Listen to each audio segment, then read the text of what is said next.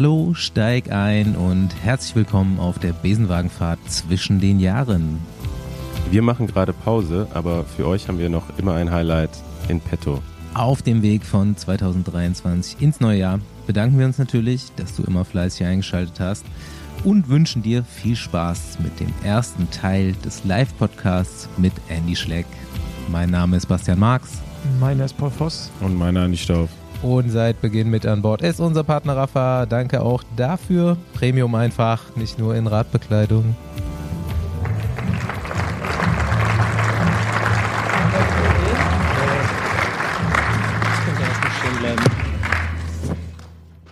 Hallo. Hallo Köln. Heimspiel Besenwagen heute. Ich, äh, ja, ich muss mich erstmal bedanken bei jedem, der hier sitzt. Äh, super schön. Ich fange mal an mit der Story, wie wir hier überhaupt hingekommen sind. Wir wollten nämlich eigentlich einen Saal mieten, der halb so groß ist wie dieser. Und äh, da gab es aber keine Bühne. Das haben wir auch relativ spät erst festgestellt. Und ähm, dann haben wir gesagt, lass den nehmen und wenn äh, wir nicht alle Tickets verkaufen, dann lass alle unsere Freunde umsonst einladen, einfach, dass das Ding voll wird. Und drei Tage später war dieser Saal hier ausverkauft. also vielen Dank. Vielen Dank auch nochmal an äh, AG1, die das hier auch mit unterstützt haben, dass das zustande kommt. Und ähm, ich hoffe, das wird lustig heute für euch alle. Wollt ihr auch nochmal Hallo sagen, Freunde? Hallo. ja, ich habe jetzt eigentlich auf deine normale Besenwagenbegrüßung gewartet, aber. Ja, nee, das ist ja hier heute was Besonderes. Also äh, ich hätte gerne gehabt, dass wir hier so einen Trailer laufen lassen, wo wir mit dem Bus dann so angefahren kommen und aussteigen und dies, das, aber das gibt's beim nächsten Mal. Wir sind ja aber heute natürlich nicht nur zu dritt. Einer äh, wartet noch in den Katakomben den äh, bitte ich jetzt mal herein. Andy, dein Stichwort.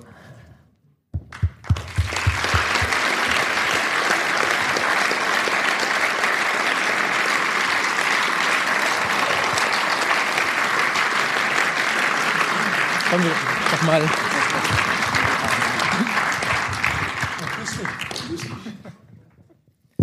Ich mach's mir gemütlich. Andy sagt auch Hallo. Ich bin gerade angekommen. genau. Wunderbar. Ähm, ein paar einleitende Worte hierzu. Die Organisation, die war so ein bisschen chaosmäßig. Wir sind sowas gewohnt, anders geht's nicht bei uns. Ähm, aber auch die Recherche war wesentlich schwieriger, als ich mir das vorgestellt habe. Ähm, normalerweise, gerade so bei so Live-Folgen, da bereiten wir uns ja alle ein bisschen mehr vor als sonst. Man schreibt sich Themen auf, man guckt mal so durch die Historie von dem äh, Sportler, den man da sitzen hat. Und man schreibt oder ruft an Kollegen von früher, Leute, die dich kennen oder von denen man vielleicht ausgeht, dass sie dich kennen. Ich habe ein paar Luxemburger gefragt, ich habe ein paar alte Teamkollegen gefragt, dies, das. Und so, ey, ich habe Andy Schleck im Podcast dann und dann. Ich brauche jetzt mal ein paar Stories. Pack mal was aus, was ich erzählen kann, was lustig ist. Und ähm, dann kam original fünf, sechs, sieben Mal dieselbe Antwort, nämlich, ja, Stories mit Andy habe ich, habe ich einige, aber keine davon kannst du erzählen. Das ist so ein bisschen meine Einleitung für heute. Ja, da, sag was dazu. Ja, warum sagen Sie das? Weil Sie dabei waren. Ja, ja. Das, das ist klar. Das ist klar. Ähm, aber das wollte ich so ein bisschen als Einleitung benutzen heute, weil wir werden natürlich in einige Bereiche deiner Karriere, einige Bereiche deines Lebens heute abschweifen. Äh, Teamkollegen von früher, Stories von früher, dies, das. Und ich guck, ich bin gespannt, wie gut wir die Brücke schlagen zwischen dem, was man erzählen kann und dem, was man nicht erzählen kann. Mal gucken. Also ich bin sehr gespannt. Ähm, ich bin eigentlich mit der Einstellung heute angefahren, dass ihr mich heute komplett verbrennt hier vom Publikum. Ähm, mal sehen, äh, was die Leute morgen von mir denken. Der Podcast kommt ja später raus, das heißt, da können wir ein bisschen schreiben, aber heute ist Original. Ähm, auf jeden Fall, äh, ich habe mich sehr gefreut, hier hinzukommen. Letztes Woche ging es leider nicht, ähm, aber ja, äh, Köln ist von mir ja zweieinhalb äh, Stunden mit dem Auto und äh, bin äh, angefahren, wurde mit einem Bier begrüßt und äh, ein Burger und jetzt sitzen wir und ich freue mich auf jeden Fall. Äh, ein paar Ex-Teamkollegen äh, habe ich schon oder Freunde, nicht alle Teamkollegen, Freunde aus dem Peloton, meinen, das Peloton waren alle Teamkollegen, auch wenn wir gegeneinander gefahren sind, äh, zurückzusehen und äh, unter anderem zwei, die auch hier sitzen. Äh, ich freue mich sehr und auf einen äh, spannenden Abend.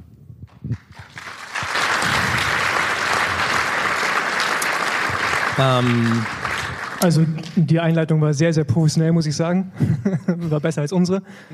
Aber du hast vergessen zu erwähnen, dass wir haben uns in der Hotellobby gesehen, das erste, was du mir in die Hand gedrückt hast, okay, das war deine Hand, aber dann eigentlich auch schon ein Beutel voller Bier. Äh, dein eigenes Bier in dem Fall. Was ich auch interessant fand, dass du jetzt auch schon angefangen hast, selber zu brauen, anscheinend. Man soll ja nie mit leeren Händen, das ist völlig so. In Luxemburg wird man das, wenn man eingeladen wird, bringt man immer was mit. Ähm, ja, äh, ich brauche mein eigenes Bier in Luxemburg. Seit mittlerweile vier Jahren haben wir zu vier Kollegen angefangen, das zu machen, sind mittlerweile ja kommerziell unterwegs, haben unsere eigene Brauerei mit einem Restaurant, mit einer Bar ähm, dabei und werden das offiziell eröffnen jetzt in ein, zwei Monaten von hier, von hier, von heute. Ähm, und ja, die Idee kam eigentlich, wenn man ja Radsportler ist, da lernt man erst sehr, also mein erstes Bier habe ich mit 31 geschmeckt und dann äh, kommt man auf den Geschmack und dann probiert man sich da so ein bisschen rein. Äh, nein, Spaß beiseite. Äh, auf jeden Fall, es war so eine Schnapsidee äh, von einem äh, Freund von mir, äh, wo wir dann erst in unserer Garage angefangen haben, ein Bier zu brauen, äh, das Twisted Cat und das kommt sehr gut an. Auf, auf jeden Fall in Luxemburg, in, in der Benelux sind wir unterwegs und ich habe es mitgebracht, damit ihr schmeckt und hoffentlich auch ein paar Bier online bestellt. ähm es ist immer schwierig, hier äh, in Köln mit einem fremden Bier, Bier anzukommen. Ne? Sehr patriotisch hier. Deswegen ja. gab es für Andy auch erstmal einen Kölsch zur Begrüßung von uns. Ähm, ich glaube, als wir beide uns kennengelernt haben, da hast du auf jeden Fall noch kein Bier getrunken. Also äh, hoffe ich. Es war sehr lustig, als äh, Andreas mir geschrieben hat äh, vor ja, ein paar Monaten, äh, hallo, ich bin Andreas Stauf, ich weiß nicht, ob du dich an mich erinnerst und bla bla bla bla bla. Und sage ich, Andreas, ich weiß ganz genau, wo du, wer du bist, ich weiß, wo du wohnst, weil ich mit 14 Jahren sind wir ein Rennen in Köln gefahren, das hieß. Es war rund um Düren. Rund um Düren, ja. Äh, und ich habe original bei dir zu Hause geschlafen und natürlich wusste ich das und ich wusste ganz genau, wer du bist. Ja, ich bin als, als Kind immer viele Rennen in Luxemburg gefahren, habe dann da Freundschaften geknüpft ähm, mit eigentlich ein paar Leuten aus meinem El äh, Alter. Du bist zwei Jahre, zwei Jahre älter und deswegen sind wir nie in einer Rennklasse gefahren. Und dann äh, gab es hier in, in der Nähe von Köln rund um Düren, das war immer ein großes Rennen, auch für die Juniorenklasse. Du warst dann schon Junior. Und äh, wir haben dann hier in Köln äh, mit unserer Mannschaft und der Familie ich weiß gar nicht, die halbe luxemburgische Nationalmannschaft untergebracht. Die haben alle irgendwo geschlafen. Und bei uns hat eben Andy gepennt. Und ich habe schon mir vorher echt so gedacht, boah, da kommt einer, der ist schon Juniorenfahrer, der fährt sogar für ein französisches Team. Du warst da bei VC Robert oder wo warst du deiner Mannschaft? Äh, das war ein bisschen später. Ich war da, das war das Jahr drauf, wo ich dann im, im Veloclub, äh, Veloclub von Robert gefahren bin. Aber auf jeden Fall, ich glaube, es war zweites Jahr Junior. Ähm, und das war auch für mich äh, ein großer Schritt, erstmal im Ausland zu fahren, weil in Luxemburg, wir sind eine sehr kleine, sehr kleine, ihr wisst ja, dass wir sehr klein sind, dass wir nicht viele Einwohner haben, und, äh, äh, aber wir produzieren immer sehr gute Sportler, speziell Radsportler. Aber die Rennen in Luxemburg äh, waren damals für mich eigentlich ja äh, schön zu fahren, aber so, wenn wir so 10, 12 am Start waren, dann war es ein großes Fahrerfeld und dann, ja, ähm, die Chance dann zu kriegen, im Ausland zu fahren, als Junior schon dann, um sich dann auch international zu messen und mal wirklich zu sehen, ähm, wie hoch die Messlette, die Mass, Entschuldigung, fand manchmal mein äh, Deutsch, wir reden paar Sprachen in Luxemburg, äh, wie hoch das Niveau eigentlich auch ist, schon in den Jugendkategorien im Ausland war, ja, das rund um Düren war für mich so mein Highlight in der Jugendkarriere, weil ja, äh, die meisten Rennen sind in Luxemburg sehr nicht super groß besetzt und äh, ja, da habe ich Andreas kennengelernt. Das muss irgendwie um die 2000 gewesen sein. Ich habe es rausgesucht, 2003, also ist 20 Jahre her. 20 Jahre. Jubiläum. Hat schon ein bisschen weh, das zu lesen, muss ich sagen. Ah ja, ja, wir wir haben dich jetzt also, man muss sich nicht vorstellen, im Besenwagen, zumindest die Besenwagenhörerschaft weiß, wer Andy Schleck ist. Aber ich mache das trotzdem mal so ein bisschen, ähm, weil es einfach hier äh, zum gewohnten Ablauf gehört, äh, ein paar Daten hier rauszuholen. Andy Raymond Schleck ist 37 Jahre alt, kommt aus Luxemburg, wie wir schon mehrfach gehört haben. Er hat einen fünf Jahre älteren Bruder, Frank, den wir hier auch nochmal einladen müssen. Ähm, du sagst, Luxemburg produziert viele gute Radsportler. Auch vor allem die Familie Schleck ist da beteiligt. Wir haben öfters die Tour de France gewonnen als die Deutschen. Ja.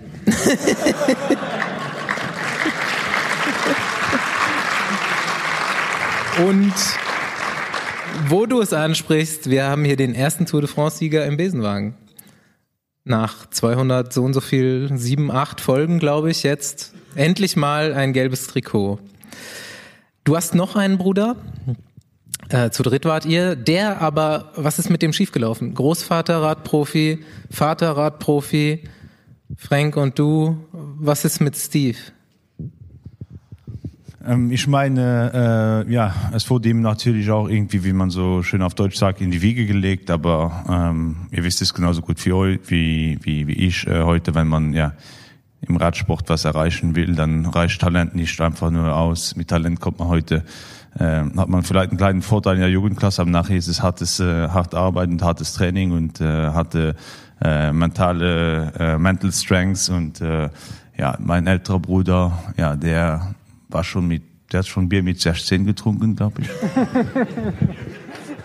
und hat dieses äh, das Ganze nie so seriös genommen. Das Talent hatte er natürlich und die Physik auch, äh, aber gut ohne Training, äh, ohne harte Arbeit kommt man zu nichts, äh, ja. nicht nur im Radsport, auch im Leben und äh, er hat halt dann ja vor äh, Präferenz äh, hat, hat die Präferenz dann ja einen normalen Weg einzuschlagen und ähm, aber gut dafür wurde er genauso geliebt von meinen Eltern wie mein anderer Bruder und ich.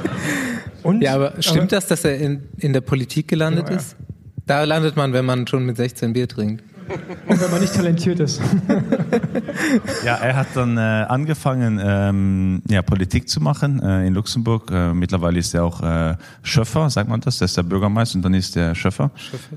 Äh, in, der, in der Gemeinde, äh, wo er wohnt. Äh, und ja, äh, amüsiert sich eigentlich und äh,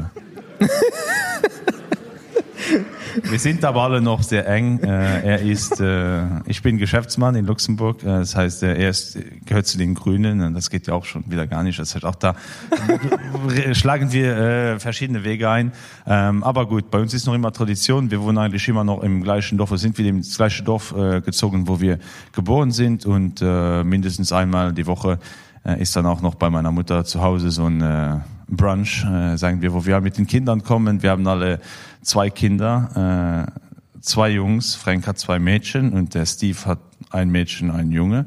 Und unsere, unsere Zweiten sind alle geboren innerhalb von einem Monat. Hm, das heißt, äh, ja, die Dynastie Schleck geht weiter. Äh, ob einer von denen Rad fahren wird, äh, weiß ich nicht. Meine auf jeden Fall nicht. Eine, der äh, schwert auf Bayern und Bayern München und hier und dann versuche ihm das auszureden, aber es ist, äh, ja, er schlägt die Religion ein und äh, Fußball ist sein Leben, ja.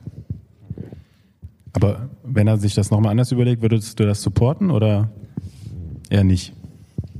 Ja, äh, um ganz ehrlich zu sein, natürlich. Ich denke, für mich ist, ist wichtig in der Erziehung von den Kindern, dass sie einen Sport machen.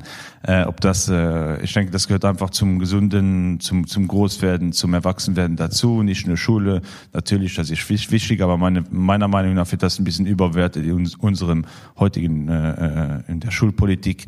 Äh, ich habe ihm gesagt, wo er angefangen hat, mach das, was du willst. Ich unterstütze dich, aber mach's, mach's seriöse.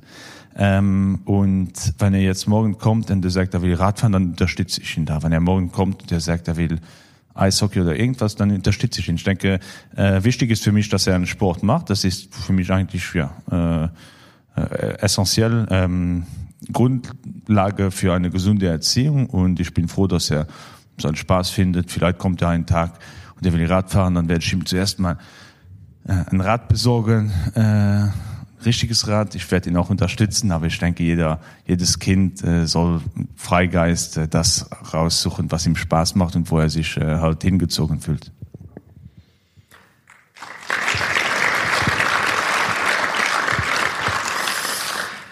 Ja, dann kommen wir doch jetzt langsam mal zu dem, was ich hier unter dem Punkt Karriere aufgeschrieben habe. Du hast selbst, ich habe schon, also hauptamtlich viel Podcast gibt's nicht mit dir, glaube ich. Äh, zwei habe ich gehört. Einen auf Englisch, äh, nee, zwei auf Englisch. Ähm, du hast auf jeden Fall gesagt, das war kein Job für dich. Also es hat, du hast es nicht wie eine Arbeit wahrgenommen, weil du es halt auch gern gemacht hast. Ähm, aber bevor wir jetzt in dieses professionelle Radfahren kommen, was du 2005 begonnen hast, Fabian, ähm, mach dich bereit, spielen wir eine kleine Voicemail von einem Luxemburger Kollegen von dir ein, wie das bei dir noch in den Jugendklassen ablief. Kann er mal erzählen, wie er bei den Junioren zum Rennen erschienen ist, ohne seine Radschuhe äh, und trotzdem das Rennen nachher gewonnen hat. Äh, das würde vielleicht eine, eine gute Geschichte geben. Äh, auf jeden Fall hat das auch einiges gezeigt, was Andy für ein Talent hat und äh, trotzdem auch was für ein K.O. der in den früheren Jahren war, auf jeden Fall. Hast du ihn erkannt? Ja, natürlich, äh, Jean-Pierre Drucker. Teamkollege als Junior, leider professionell äh, nie in der, in der gleichen Mannschaft gefahren. Äh, ja, ich weiß genau, von welchem Rennen er sagt. Er ist heute noch wütend, dass ich trotzdem gewonnen habe und der nicht. Das hört man ja auch aus der Stimme raus. Gut, ich muss dazu sagen, ähm, ich bin ja nicht äh, mit fünf Jahren schon jeden Tag Rad gefahren. Das kam relativ spät äh, bei mir. Das war erst so ja, 12, 13 ähm, und dann war es noch so eher so ja, hobbymäßig. Ähm, das war dann ein, ein Eishockey-Match am Sonntagmorgen und wenn noch Zeit war, dann bin ich auch noch das Rennen nachmittags gefahren. Das heißt, das war für mich wirklich immer eine äh, Spaß bis dann die Klasse später. Und äh, ja, das war ein Rennen im im Osten an der deutschen Grenze, übrigens in der Nähe von, von Trier, wo ich schon wirklich meine Radschuhe vergessen habe, bin dann mit den äh, normalen Schuhen mitgefahren. Die haben probiert, mich auseinanderzunehmen und äh, bis meine Mutter dann schlussendlich mit den Schuhen kam, da habe ich gewechselt und das Rennen dann doch noch, aber nur aus Wut, nicht aus Kraft, nur aus Wut äh, gewonnen. Und äh, ja, äh, letztes Mal war ich schon mit Champion der Stadt und da haben wir nochmal darüber geredet. Äh, aber das ist eine der harmlosen Geschichten. Ich könnte euch zu Champion noch viel mehr erzählen. ja, er äh, hätte auch viel mehr erzählen können, aber das war halt die, die man erzählen konnte, wie wir schon öfter gehört haben. Ähm, ich gehe jetzt in die Profikarriere rein und ich habe das bei den Live-Podcasts jetzt immer so gehandhabt. Es hat sich als gut erwiesen. Ähm, wir gehen jetzt gar nicht so in irgendwelche Rennen, die du gefahren bist, gewonnen hast, Zweiter geworden bist, was auch immer, rein, sondern ich lese vor, in welchen Teams du gefahren bist und die Leute, mit denen du da gefahren bist. Und du überlegst mal, wenn diese Namen kommen, zu wem dir noch was Gutes einfällt. also Viele Teams waren es nicht. Andy war treu und super lang war die äh, Karriere dann auch nicht. Da kommen wir später zu. Aber äh, 2004 hat er da schon reingeschnuppert und 2005 hat er dann angeheuert bei CSC Saxo Bank ähm, unter Bjarne Ries damals schon. Und ähm, bis 2005 bis 2010 äh, unter anderem deine Teamkollegen, die ich jetzt mal so rausgeschrieben habe, weil sie für mich äh, gut klingen. Natürlich, dein Bruder Frank. Vogte, von dem haben wir auch noch eine kleine Story, die können wir später abspielen. Linus Gerdemann, Ivan Basso, Fabian Cancellara, Stuart O'Grady, Luke Roberts, äh, Giovanni Lombardi, Jakob Vogelsang, Dominik Klemme, den begrüße ich ganz herzlich auch persönlich hier im, Sa im Saal. Und äh, Michael Murkoff zum Beispiel. Sind Bilder vor deinen Augen vorbeigelaufen eben? Ich denke, ähm, das Wort Teamkollegen trifft eigentlich nicht wirklich. Für mich sind das wirklich Leute, die ähm, mein Leben geprägt haben.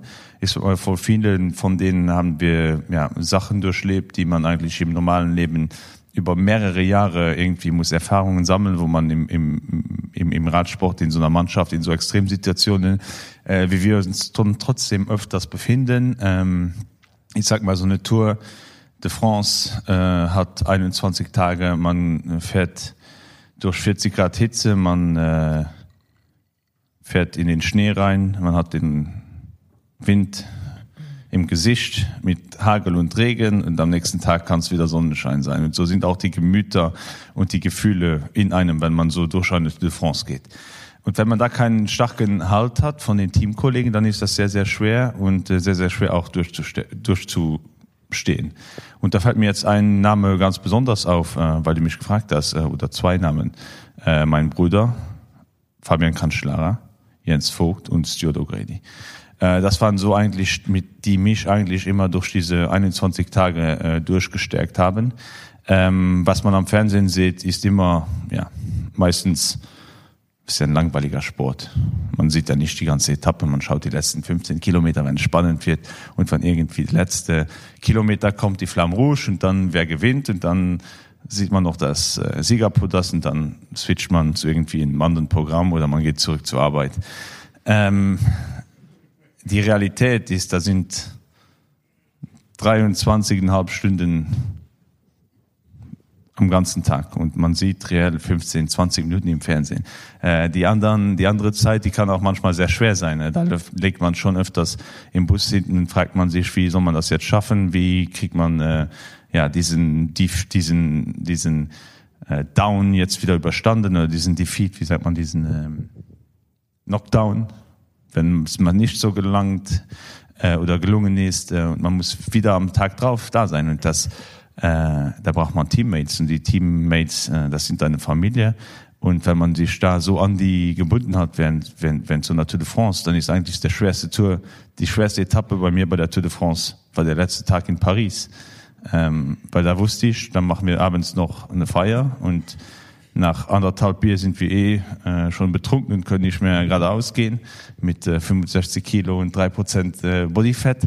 Und am nächsten Tag ist jeder nach Hause. Und das war so, ja, so, so man weiß ja jetzt, hat man die Unterstützung von diesen paar Leuten, die, wo man durch dick und dünn gegangen ist.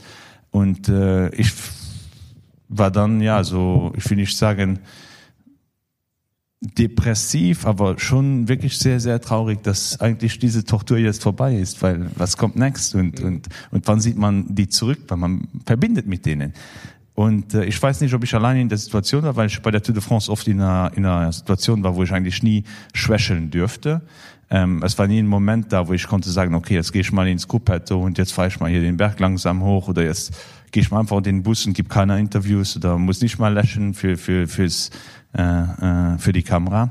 Aber auf jeden Fall äh, verbinde ich mit denen wirklich, wirklich eine sehr, sehr enge Bindung. Und das Komische ist, äh, wenn man sich wieder sieht nach zwei, drei Jahren, wo man kein Wort gewechselt hat, ähm, dann ist das, wie wenn man sich nie verlassen hat. Und das ist, ähm, sage ich mal immer, äh, eine Verbundenheit, die ich heute nicht mal mit meiner Ehefrau, mit meiner Ehefrau habe.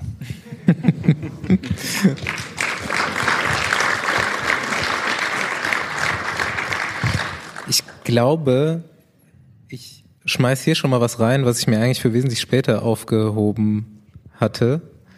Nämlich, wo wir in diesem äh, Saxo Bank Team schon mal sind. Es ist ja nicht alles nur Tour de France. Man trifft sich für Teambuilding-Camps, das war, glaube ich, äh, Bjane auch immer sehr wichtig. Man äh, hat Trainingslager zusammen, man fährt andere Rennen zusammen. Und eine der wenigen Geschichten, die ich dann doch aus den Leuten rausgekriegt habe, die fange ich jetzt mal mit einem Zitat an. Und ähm, ich hoffe, du erinnerst dich. Das Zitat geht, und dann habe ich so eine Gabel Kuchen auf Jakob Vogelsang geschnipst vom Tisch gegenüber. Und dann habe ich mich aber wieder umgedreht. Und dann hat Jakob mir den ganzen Kuchen auf den Kopf gehauen. Und da ist es eskaliert. Dann haben alle mitgemacht. Und es ist komplett ausgeartet in einer Riesenkuchenschlacht. Kannst du dich erinnern? Ja, klar. Ähm, das war eigentlich jeden Abend so. Nein, ich denke, äh, wir waren wirklich eine coole Truppe da. Ähm, ich weiß, dass sehr, sehr viele andere Teams äh, äh, neidisch oder eifersüchtig auf uns waren, weil für uns war es so, wir gehen nicht jetzt auf das Rennen, wir gehen nicht jetzt auf die Arbeit, äh, wir gehen zu den zu den Kumpels und äh, ja, es war wirklich auch so so ein Gefühl. Äh, endlich können wir wieder weg. Ähm, auf jeden Fall für mich, aber ich weiß auch für meinen Bruder. Wir haben uns gefreut, um wieder zu der Mannschaft zu kommen, weil ähm, egal der der Sport ist schon hart genug, dass man den Rest vom Tag nicht noch härter muss machen und da muss man auch lachen können und, und sich amüsieren. Und das war bei uns immer so eigentlich die Priorität. Und wenn es mal nicht so geklappt hat im Rennen, dann waren wir auch schnell fertig damit. Dann haben wir Bjarne gesagt, er soll sich mal wieder beruhigen, das wird schon wieder besser. und haben es am Tag drauf wieder versucht. Aber das war so eine Einstellung, die wir damals hatten, die ich heute ein bisschen in dem modernen Radsport ähm, ähm, vermisse. Wir hatten auch dann kein Telefon irgendwie weit und breit. Es war wirklich so noch so, wir gehen äh, vor dem Essen sehen wir uns so für ein Aperitif. Wir haben dann zwar keinen Alkohol getrunken, aber wir saßen dann da, haben dumm gesprochen und dumme Geschichten erzählt und, und ja, wie und was und hier und da. Und nach dem Essen, ich glaube, das war so diese Verbundenheit, die auch damals unser Team so der Erfolg unserer Mannschaft, wenn man irgendwo hingeht oder wenn man eine Arbeit hat. Ich probiere das heute auch diese Values. Ähm, ich sage mal immer, wir haben Respect, wir haben äh, Commitment. Respect Commitment heißt auf Deutsch.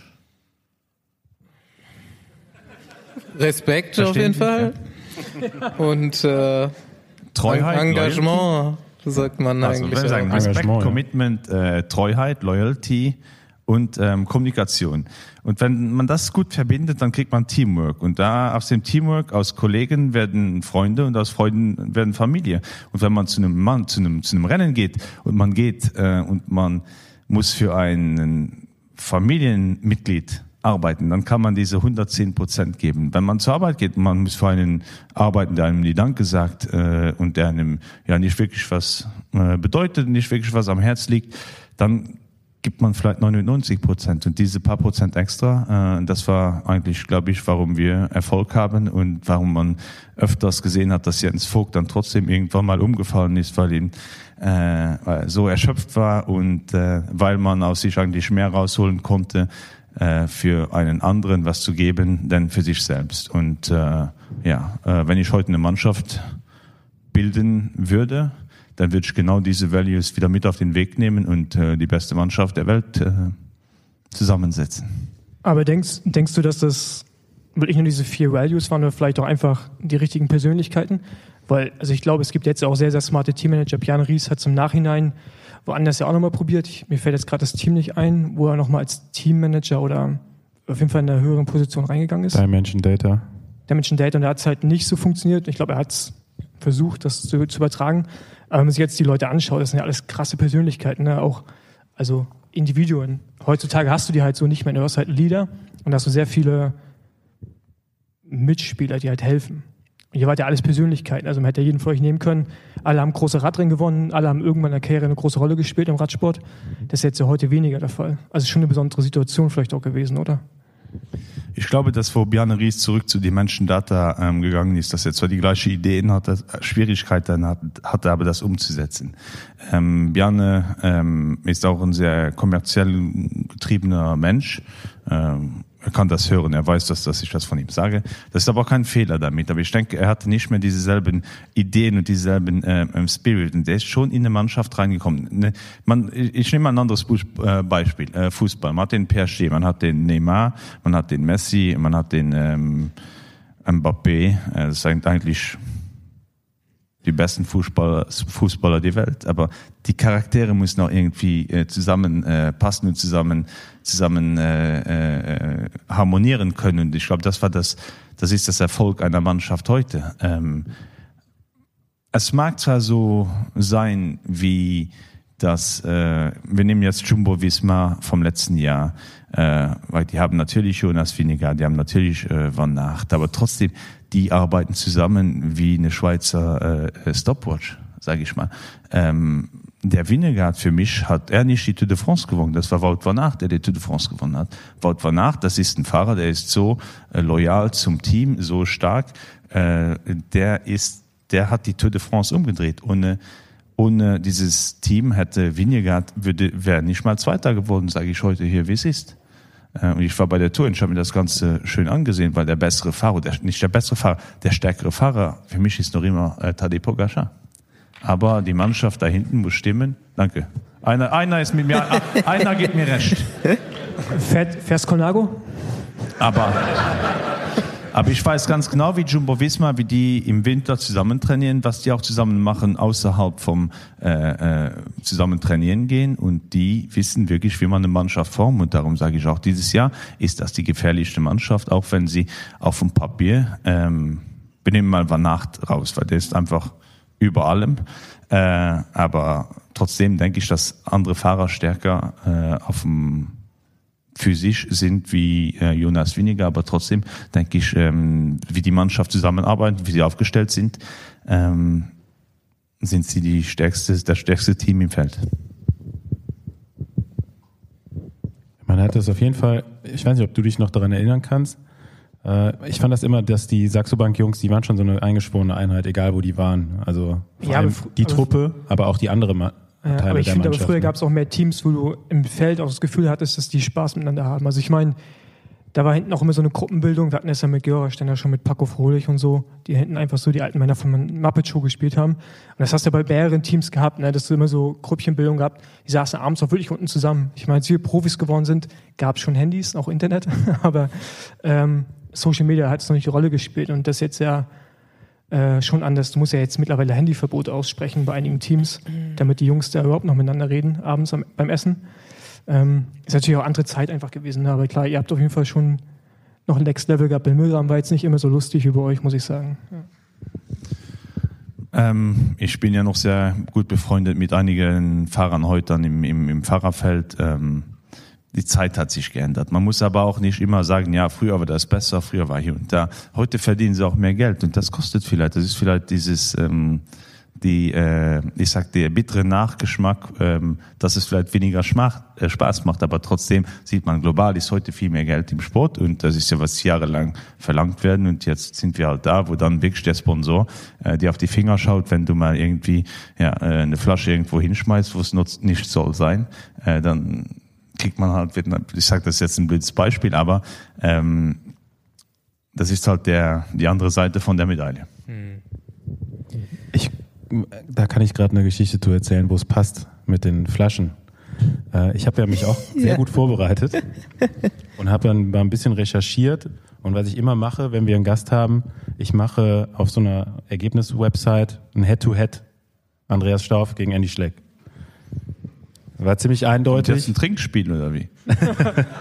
Ich glaube, ich glaub, da, da würden wir ein bisschen ausgewogener rausgehen als bei dem Head-to-Head-Radsport-Vergleich. Da hast du nämlich mit 92 Prozent gegen 8 Prozent gewonnen. Aber dachte ich mir, Wer hat gewonnen? äh, natürlich Andy. ähm, aber ich habe hab dich mal in einem Einzelzeitfahren geschlagen. Bei adischen Platten?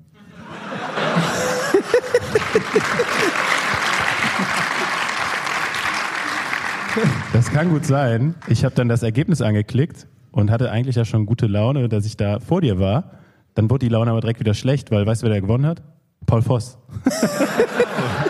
Ah, das war Katalonien-Rundfahrt. Katalonien-Rundfahrt. Also so viele sind es bei mir jetzt auch nicht. ähm, Wo war das?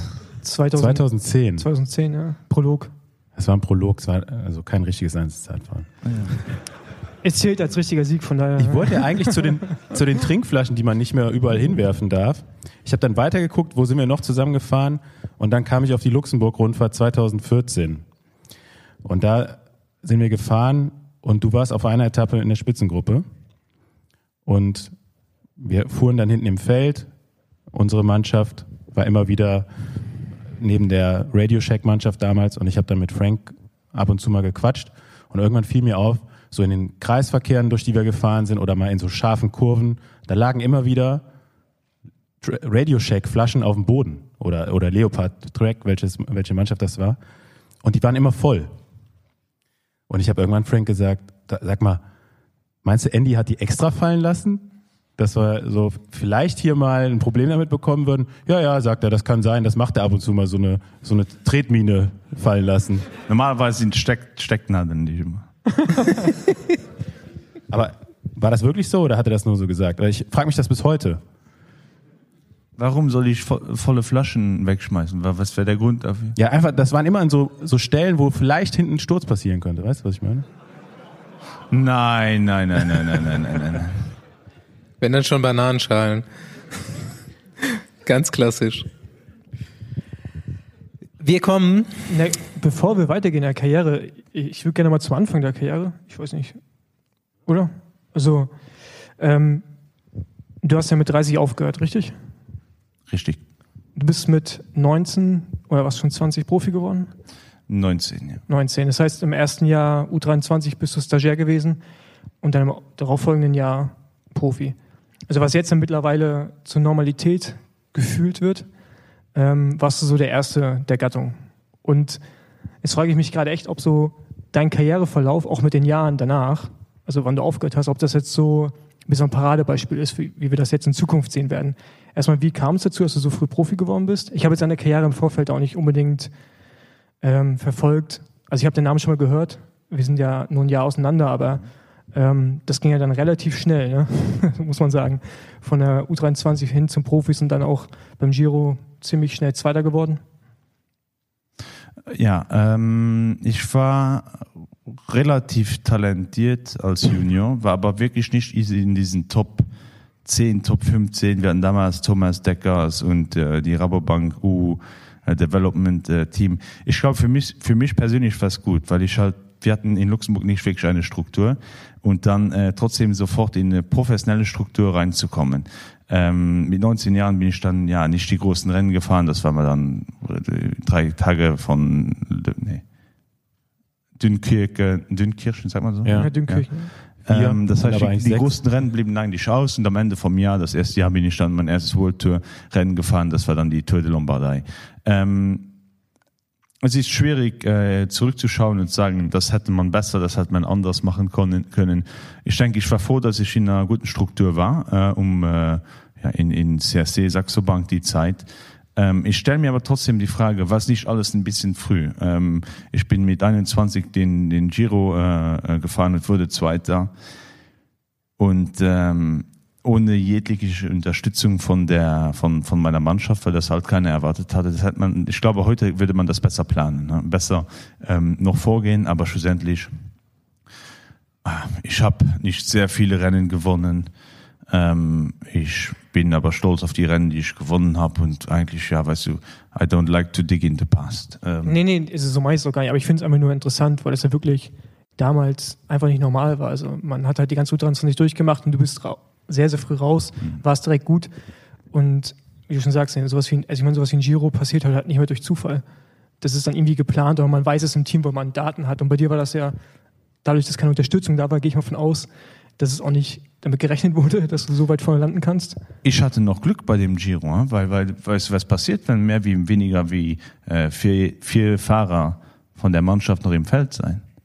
Dann wird die Mannschaft disqualifiziert und wir kamen an in Milano mit vier Fahrern. Es ist heute nicht mehr so. Ja, wer, wer, war der, wer war der Schwächste und musste durchhalten? Äh, ja gut, wir hatten dann, wir, wir fingen an, das war ein, ein, ein, ein eigentlich ein super Erfolgserlebnis für mich. Äh, wir fingen an äh, in Sardinien war Start, da war dann Fabian Kanschlarer, David Zabrisky war ein Teamzeitfahren äh, äh, damals noch auf dem Programm und ich hatte ja keine Ahnung. Ich bin jeden Tag gefahren, wie wie wie wenn es ja, ein Eintagesrennen war. Und ich habe immer dann ja trotzdem mit meinem Papa zu Hause geredet, äh, ja, ich bin irgendwie jetzt schon unter den 30 Ersten, äh, vielleicht klappt das noch und dann ja jede Etappe, mein sportlicher Leiter hat immer gesagt, Andy, ruhig, ruhig. Das war für mich so, soll mir nicht sagen, dass ich so ruhig fahre, ich attackiere, wenn ich attackiere. Und habe mir dann auch ein bisschen mich so durch das ganze Rennen durchgekämpft. Ähm, da kamen auch mal dann ja ein, ein Sturz in den in den in den Dolomiten. Äh, da habe ich mal zwei Minuten verloren. Am Tag drauf war Monte Soncolan, habe ich wieder zwei Minuten aufgenommen und dann schlussendlich ja bin ich da äh, vom letzten Zeitfahren und bin auf dem zweiten Platz und habe mir gar keine Sorgen gemacht, gar keinen Stress. Das war eigentlich die schönste Tour ich sage ihm die geilste Tour, die ich gefahren bin, weil ich habe das, ja, ja, ich bin zwar jetzt Zweiter, aber na gut, da kommt das Zeitfahren, da werden eh noch 50 an mir vorbeifahren. Äh, schlussendlich äh, komme ich noch näher an das rosa Trikot an die Luca äh, ran und äh, ja, auf 40 Sekunden wurde ich dann, was 40? Ja, sagen wir mal 40. Nicht googeln jetzt. Ja. Es kann auch eine Minute, aber irgendwie in dem Dreh äh, wurde ich dann Zweiter und dann äh, wurde mir erst bewusst, ähm, ja, was ich da gemacht habe. Äh, und das war dann ja schon ziemlich gut. Da war ich so vom Nobody ähm, plötzlich zum ja, Future äh, äh, Tour de France äh, Fahrer mutiert äh, in nur drei Wochen. Ich stelle mir nur vor, wo du gesagt hast, äh, ihr musstet zu viert ankommen. Das klingt so ein bisschen wie so Geschichten von 100 Kilometer Vierer von früher aus den 80er, 90ern, wo irgendeiner noch auf der allerletzten Rille noch ins Ziel kommen muss, dass man überhaupt als Mannschaft ankommt. Hat einer gestruggelt oder? Äh, natürlich, weil wir hatten dann, wir hatten David Zabriskie, das war ein Zeitfahrer. Von den äh, neun Startern waren da waren fünf äh, da, um das Rennen zu fahren.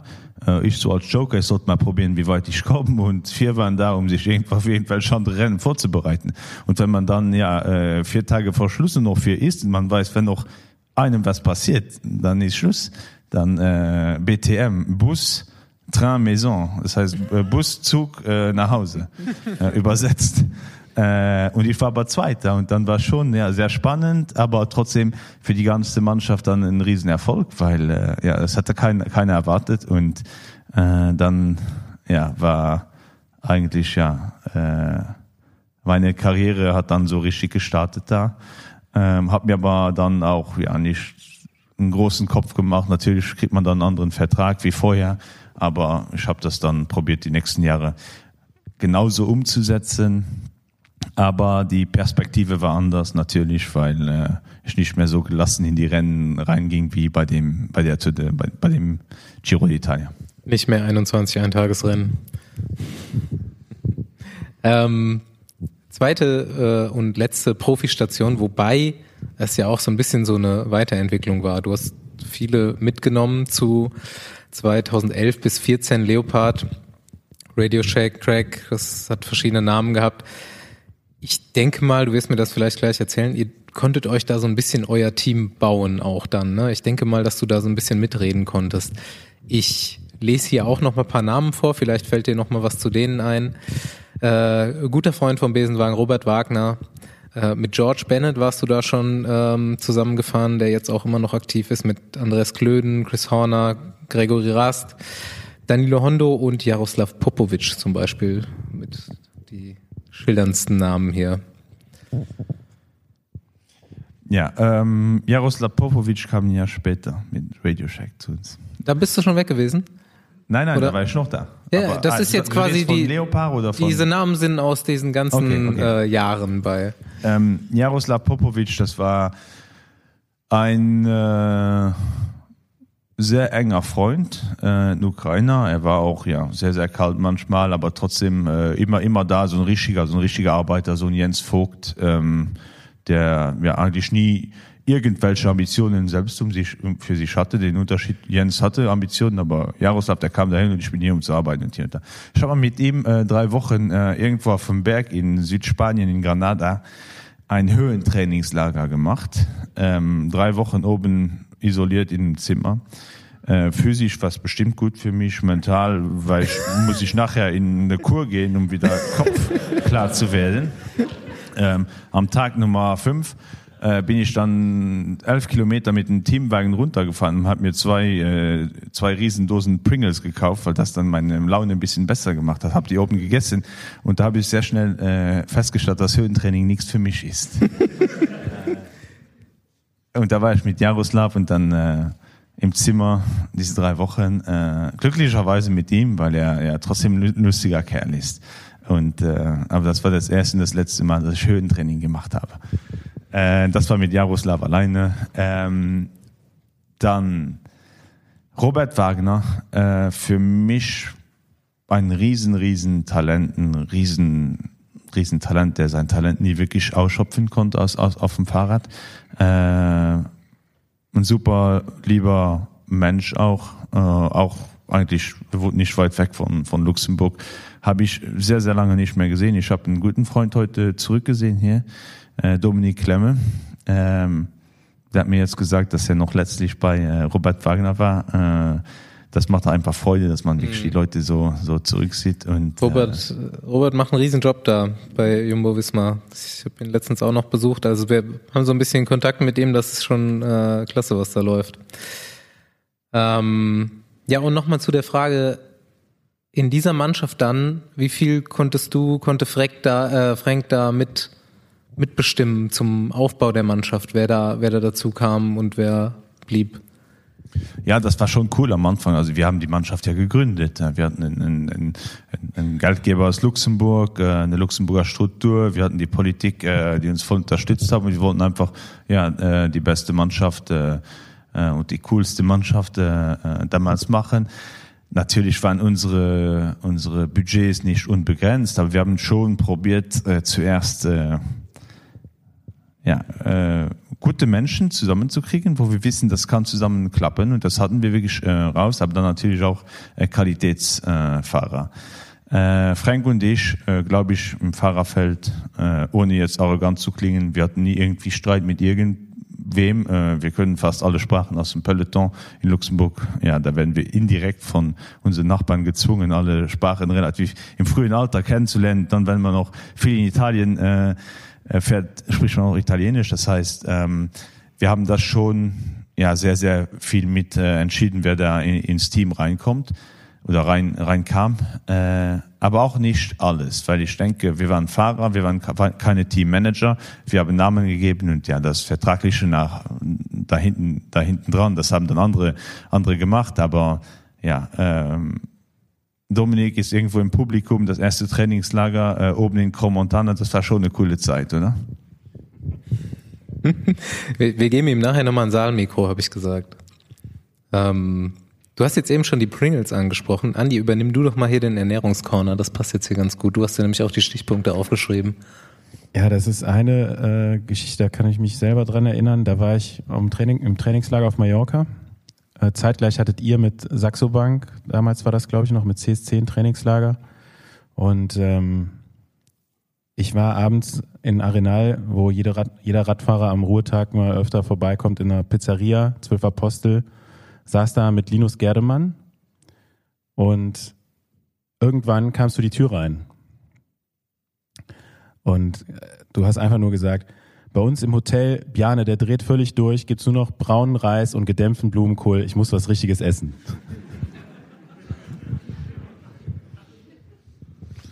Ja, das stimmt. Ähm, ja, Bjane war schon so ein Charakter, der hatte dann so eine Idee. Ähm, jetzt äh, ein Beispiel die haben dann die Welt angefangen und Björn hatte diese Idee oder irgendwo was inspiriert, das Olivenöl, das war das neue Gold und das war das neue Epo und man oh, soll nur noch Olivenöl essen und trinken und nach äh, die einigen Fahrer, die haben dann so mit, wir haben immer Bodyfat gemessen, das Gewicht war eigentlich ziemlich egal. Die haben dann ähm, ja die Vuelta angefangen mit äh, 5% Bodyfat und ja jeden Tag einen halben Liter Olivenöl.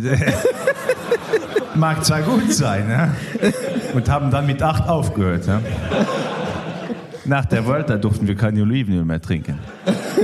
Dann war es Avocado eine Zeit. Avocado im Rennen, sage ich, das muss aber gut verpackt sein, weil Avocado, wenn man an der Luft, das wird er sofort braun. Nein, nein, er wird sich darum kümmern. Äh, dann greife ich mal in meine Musette, da hatte ich so Avocado mit Zitrone eingepackt. Sag ich, soll ich mir jetzt einen Tequila machen? Das waren diese Ideen, die Bjarne dann an mir ausgetestet oder an uns ausgetestet hat, so als, äh, als Kanickel. Ähm, na gut, äh, wenn wir bisschen weniger Olivenöl und Avocado abends, wäre es auch gut gegangen. Das waren aber schon, schon, schon so die, ja, die kleinen, äh, äh, wo wir heute noch drüber lachen. Äh, letztlich in Dänemark saß ich mit ihm zusammen, da kam alles wieder auf. Und sag ich, Bjarne war schon ein bisschen, manchmal ein bisschen bescheuert trotzdem. es gibt auch ein äh, spezielles Rezept der Schleckbrüder, wie man Tequila trinkt, wo du es gerade angesprochen hast. Kann das sein? Nein, das Rezept kommt aus äh, Australien. Äh, das hat ein gewisser Stuart Grady nach Europa gebracht. Äh, zu später Stunde dann im äh, November Trainingslager, was eigentlich ja ein Trainingslager war. Das war mehr Spaß, um sich kennenzulernen, um auch the Bonding zu machen, wo wir immer diese berühmten Survival Camps gemacht haben. Und dann, ja, äh, ging schon abends manchmal spät und dann hat Stuart O'Grady uns den Tequila Suicide äh, äh, beigebracht. Das heißt, man nimmt Salz und eine Zitrone und Tequila und man snifft das Salz, trinkt den Tequila und muss sich die Zitrone im Auge auspressen. ich zeig das später. Ja.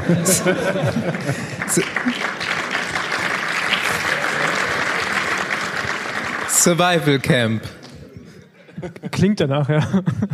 Survival Camp. Nächste Runde Trainingrunde, gesponsert von.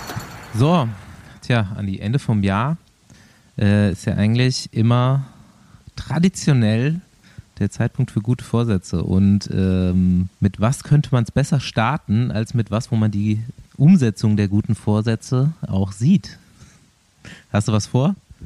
Ja, ich finde, vor allem kannst du ja zwischen den Jahren immer so gut reflektieren, was lief eigentlich in diesem Jahr so und vielleicht nimmt man das dann so mit und überlegt, okay, was hat mich, was, was könnte ich besser machen oder so, ne? Weil neue Vorsätze find, einfach so dahergesagt ist nicht äh, so zielführend, finde ich. Und deswegen ist es auch ganz cool, dass man jetzt mit Whoop so äh, Wochen-Challenges sich selbst auferlegen kann. Und man kann das jetzt ähm, noch ein bisschen besonders im Januar für den ganzen Monat machen.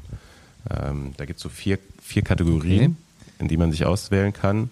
Also du kannst halt sagen, du willst ja einfach im grünen Bereich bleiben, dann so ein paar Rituals, so morgens irgendwie Tageslicht. Äh, dann kannst du einen Fokus legen auf, auf mehr Sport. Das wird auch so mein Ding sein. Äh, machst halt irgendwie eine durchschnittliche Tagesbelastung von einem gewissen Strain. Dann kannst du deinen Schlaf versuchen zu verbessern. Äh, also wirklich da einen Fokus drauf setzen. Oder eine Alkoholpause. Die mache ich im Januar sowieso. Deswegen äh, bei mir auf jeden Fall 2024 wieder mehr Sport. Und deswegen ist meine Challenge auch der ja. starke Start. Ja, nice. Jumpstart im Januar heißt das Ganze bei Whoop. Und wenn du schon Mitglied bist, dann kannst du, wenn du diese Challenge entweder zwei Wochen lang schaffst einzuhalten oder vier Wochen lang schaffst einzuhalten, auch was gewinnen. Nämlich ähm, Prozente auf weitere Artikel bei Whoop. Und wenn du noch nicht Mitglied bist, dann steht es dir auf jeden Fall frei, Whoop 30 Tage lang kostenlos zu testen. Und ähm, ja, ich habe irgendwie meine äh, Challenge schon frühzeitig begonnen. Ich weiß auch nicht, nach meiner Off-Season habe ich irgendwie mehr richtig gemacht. Ich habe auf jeden Fall jetzt im Dezember schon richtig hochgefahren, was mich äh, positiv stimmt für unser kleines Gran Guanche-Abenteuer im Ende Januar.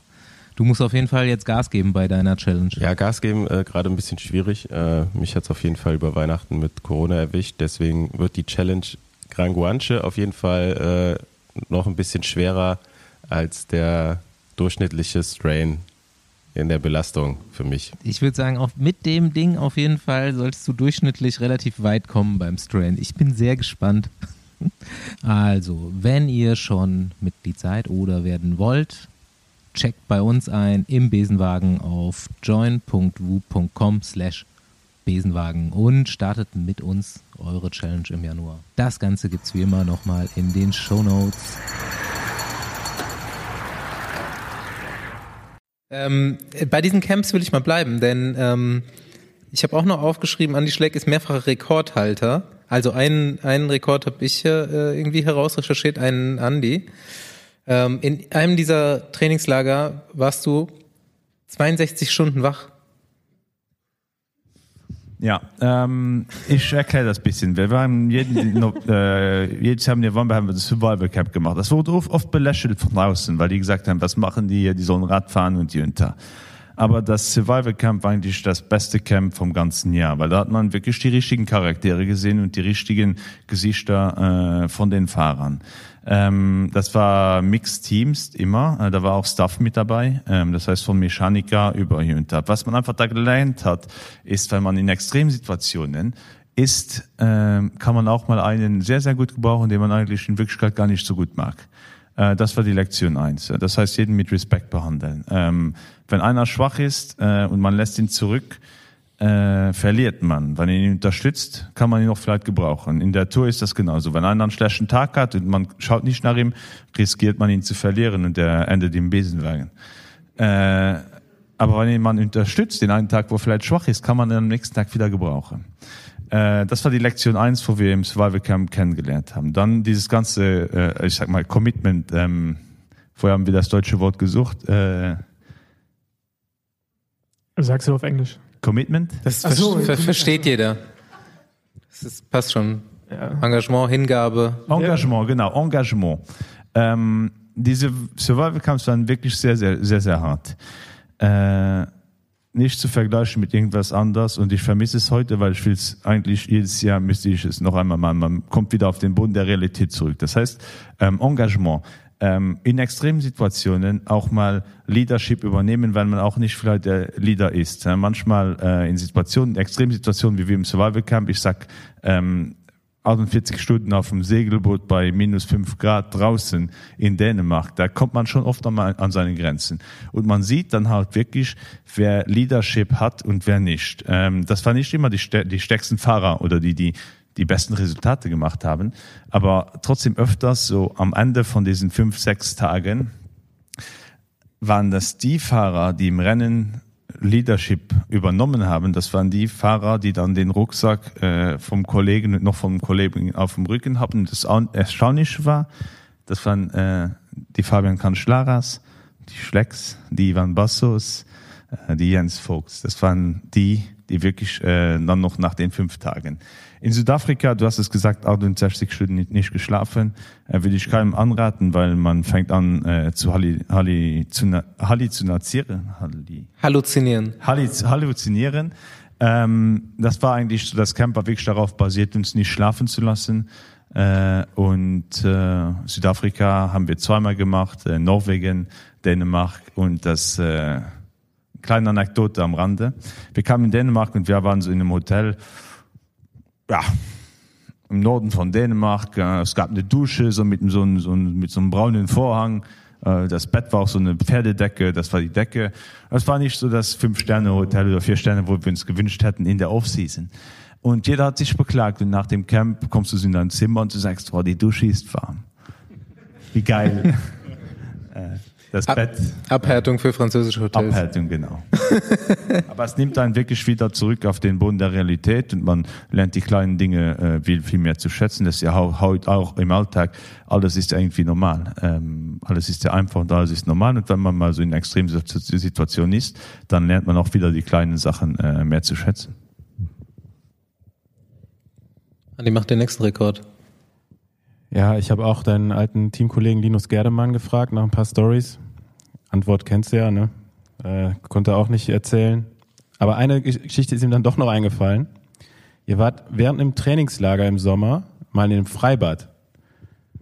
Und da meinte er, das hat ihn nachhaltig beeindruckt. Ihr habt dann irgendwann angefangen zu tauchen und du hast mehrere Minuten die Luft angehalten. Also du bist einfach fünf Minuten oder sogar noch länger unter Wasser geblieben und Linus konntest, kannst bis heute nicht glauben, wie du das gemacht hast. Ja, ähm, das ist aber auch eine Sache, die ich mir dann äh, eigentlich schon immer ein bisschen so, ich habe immer schon sehr viel äh, mental für mich selbst gearbeitet und das war immer so, äh, das ist eine Sache von Konzentration, das heißt, ich habe es wirklich dann auch fertig, fertig gebracht, äh, mich komplett auszuschalten und so abnormes Training zu machen, weil ich dann auch öfters so im Winter für mich trainiert habe. Ähm, um halt die Lungekapazität zu erweitern. Und ja, äh, heute nicht mehr gerade so viel, aber ich kann doch noch zwischen drei und vier Minuten unter Wasser bleiben. Aber das ist alles eine Sache von Konzentration. Dafür muss man nicht, nicht ein super Sportler sein, äh, um das zu können. Ähm, das ist ja äh, mental. Wer will, dass Andy Schleck live die Luft... Nein. Faul. Wo wir jetzt eh gerade schon bei Lungenvolumen sind, habt ihr eigentlich mal so Daten bei dir gemessen? Ich meine, früher war das noch nicht normal, so VO2 Max zu messen. Und äh, kannst du da was verraten oder weißt du das überhaupt? Oder hast du immer nur geschätzt, je nachdem, wie lange du die Luft anhalten kannst? Nein, nein, wir haben das schon gemessen. Ich glaube eigentlich, wenn äh, Leute mich fragen, was war deine Stärke, jeder meint, ja, ich war gut im Berg, ich war hier und da. Meine wirkliche Stärke war die Rekuperation. Ähm, am Tag äh, 20 war ich stärker wie am Tag 2 bei der Tour. Das war einfach mein Körper wieder regenerieren konnte. Ähm, das glaube ich zumindest war mein größtes Talent. Ähm, ja, ich war schon ja, ausgeprägt, also äh, acht Liter Lungenvolumen hatte ich schon und äh, mein Ruhepuls, der liegt dann schon in der Bestzeit bei 8, 7, 28. Ähm, ja, was halt durch das viele Training äh, dann, äh, ihr lacht, aber du bist aber auch unter 40, 35, oder? Ja, jetzt auch nicht mehr, aber. Ja, ja, jetzt auch nicht mehr, nein, das sind die. Ja, unter 40 schon, ja.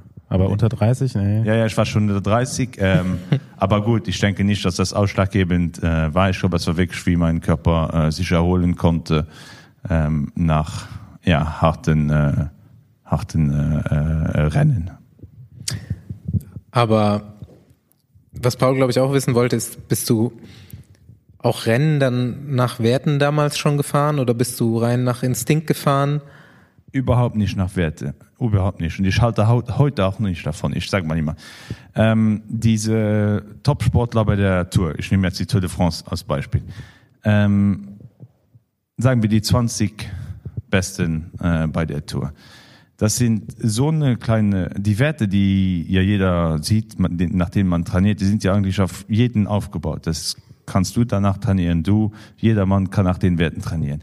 Aber ich denke dass diese topsportler bei der Tour de France die sind die Leute die können die Werte schlagen. Da, da zählen keine Werte mehr. Und mir hat man auch mal gesagt immer ja äh, das ist ein threshold und wenn du darüber hinausgeht dann kannst du nur so lange das halten. Schlussendlich bin ich jedes Rennen gefahren und habe jedes Rennen meine Werte geschlagen äh, was eigentlich mein Maximum äh, ist. Und ich denke auch, wenn man heute, ich nehme mal die Tour de France, Wout van Aert mit diesem Körpergewicht, was der hat, äh, äh, was der hat, äh, ich glaube, der war schon Etappen an die 8 Watt pro Kilo, was eigentlich in jedem Buch steht, dass das physisch unmöglich ist. Äh, und ich glaube, dass diese Topsportler, äh, die man heute im Fernsehen sieht, die sich wirklich da vorne äh, die Kante geben und die Rennen gewinnen, das sind das ist eine sehr sehr kleine äh, Sparte unserer Population. Das sind die Leute, die halt äh, überirdische Kräfte entwickeln können und die Werte schlagen können. Darum halte ich heute auch noch nicht so viel davon, wenn man zu viel äh, nach den Werten sieht. Man hat äh, ein Gut-Feeling, ein, ein Magen-Feeling, Gut-Feeling äh, und ein Kopf-Feeling und da muss man Entscheidungen treffen und dann den richtigen Moment treffen und dann kann man halt äh, außergewöhnliche schaffen. Naja, ich will dir widersprechen, aber ich will jetzt auch keine größere Diskussion darum aus, äh, irgendwie ausbrechen lassen. Nee, aber also, ich glaube früher, ich meine, wir sind ja gleiche Generation, ne? wir sind ja auch ohne Werte Radrennen gefahren letztendlich und waren froh, wenn wir überhaupt einen Powermeter am Rad hatten und Herzfrequenz war irgendwie das maßgebende Ding, wenn überhaupt. Äh, aber heute, ich meine, da geht's ja wirklich so um, um einen Prozent oder ein halbes Prozent und äh, wird ja auch wieder Essen abgewogen. Ne? Also ich meine, es geht ja viel mehr ins Detail, als es früher irgendwie der Fall war. Und ich glaube schon, dass du halt, wenn du ganz vorne sein willst, da kommst du halt nicht hin. Also wenn du auch das Gefühl hast, ja, so wie so ein Pogacar, der einfach auch so Rennen lesen kann oder so, so auch so ein Wout, Mathieu kann das ja auch eher weniger zum Beispiel, ne? der macht ja auch ganz viele Fehler. Ähm, dann bist du natürlich absolut Topstar, aber ich glaube, äh, dass du ohne dieses Feinfühlige und wirklich irgendwie auf ein Prozent zu gucken, da heutzutage nicht mehr hinkommst und deswegen war vorhin auch so ein bisschen die Frage mit, du bist früh Profi geworden, dann irgendwie zehn Jahre lang Profi gewesen. Und das ist ja auch so das, was wir immer manchmal bei uns im Podcast besprechen. Andi arbeitet ja in dem Business, hat viel mit jungen Sportlern zu tun. Die sind ja viel gebildeter Richtung Training und Ernährung, als dass wir überhaupt als Profi waren. Und ähm, das ist ja das ist so ein hohes Leistungslevel. Ne? Also ich meine, die fahren ja mittlerweile Werte, die sind, also die sind wir ja nicht gefahren als Profi, fahren die halt im Juniorenalter. Das ist ja pervers, was da abgeht. Deswegen ist ja auch natürlich äh, der Detailgrad viel, viel höher, in den du reingehen musst. Also ist jetzt zu meiner Ansicht zumindest. Ja, ich habe ja auch äh, nicht egal was äh, ich meine wir haben ja auch nicht egal was gemacht. Wir haben ja trotzdem ich hatte eine Serie ich bin ich habe nach was trainiert ich habe geschaut gut äh, ein kilo mehr oder weniger sind dann wann sind dann im berg äh, schnell mal 40 sekunden berg auf sechs sieben kilometer. Da hat schon alles gestimmt. Also ich ging mit äh, viereinhalb prozent fett in die france rein und kam mit drei raus. äh, das war schon alles irgendwie abgewogen aber trotzdem so diese äh, entscheidende äh, momente wo ich heute die rennen äh, sehe wo ich einfach von jetzt wäre einfach dieser Moment, wo dann trotzdem äh, äh, oft spannende Situationen nicht mehr kommen oder nicht mehr äh, erzeugt werden, weil ja wahrscheinlich irgendwie äh, Glukosewerte nicht gerade auf dem Prozent des, äh, auf dem Prozent oder die Wörter der Puls nicht stimmt und dann diese äh, diese Attacke nicht mehr herausgereizt werden. Äh, das meine ich, dass es einfach cool wäre, wenn man das trotzdem äh, ich meine Pogacar ist so ein Typ ich finde ihn einfach geil weil der fährt was er gerade fühlt. Der fährt mhm. der hat Lust zu attackieren dann attackiert er. Das geht ja ähm, oft gut aus geht auch nicht immer gut aus. Bei Tour de France ging es nicht gut aus. Ähm, er hat sich selbst zuzuschreiben dass er Tour äh, äh, verloren hat. Äh, aber trotzdem das ist das was das Publikum will. Das ist das was die Leute sehen will. Und das ist das was der Sport ausmacht. Wenn man will äh, extremsituationen sehen und man will sie nicht einen gelben Zug oder ein Ineoszug äh, sehen ein Teamzeitfahren einen Berg aufmachen. Ja. Äh, ich spreche einfach als Fan vom Sport, äh, nicht unbedingt jetzt als sportlicher Leiter, dann will ich auch vielleicht anders äh, denken, aber als Fan vom Sport denke ich, dass die Zeit äh, und das klingt immer so blöd, wenn man als alter Radfahrer sagt, unsere Zeit war besser. Nein, äh, wir können auch zurück in die 80er und den 70er gehen. Das war noch mehr Sport und war noch für mich auch mehr interessant äh, anzuschauen. Ja gut, die Bergsprints, die er mit Contador gemacht hat und so, das war schon spektakulär, muss man sagen. Ja, stimmt.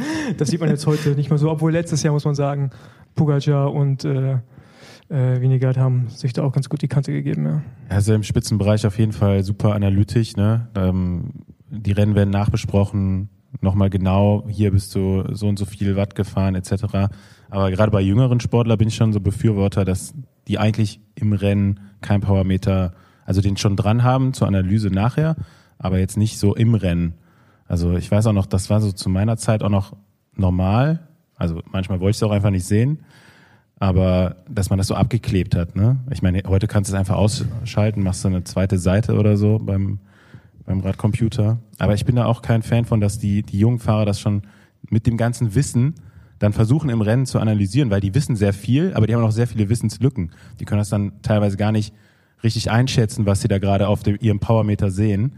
Und anstatt dann auf ihren Instinkt zu hören, ich kann jetzt vielleicht doch noch fahren oder kann schalt besser was zurück, dann versuchen die das im Rennen zu verstehen und können das meistens nicht. Deswegen sage ich bei jungen Sportlern eigentlich immer, okay, du hast einen Powermeter fürs Training, auch um die Rennen auszulesen, aber äh, bitte fahr nicht danach. So, ne? Aber ja, schwierig, denen das so, so zu vermitteln. Also allgemein finde ich trotzdem, dass die letzten drei, vier Jahre das schon wieder ein bisschen äh, sich geändert hat. Also die Zeit, wo Sky äh, mhm. bisschen das Ganze dominiert, das, war schon so schon sehr so robotermäßig. Trotzdem sieht man jetzt, weil er äh, Remco, äh, Pogacar, ja weniger ist bisschen mal so, mal so. Man sieht trotzdem äh, wieder ein bisschen mehr interessantes Rennen. Ich sag mal äh, Tom Pitcock äh, bei der bei, bei jetzt äh, Estrada Bianca. Aber trotzdem weiß, was mich krank macht wenn man dann jetzt ein Wald von Nacht ne Matthew Wanderpool, der dann so sein Rennen gewinnt, auf Zahnfleisch übers die Ziellinie kommt, dann drückt er trotzdem noch hier Stopp und dann fällt er um. Sag was denn jetzt los?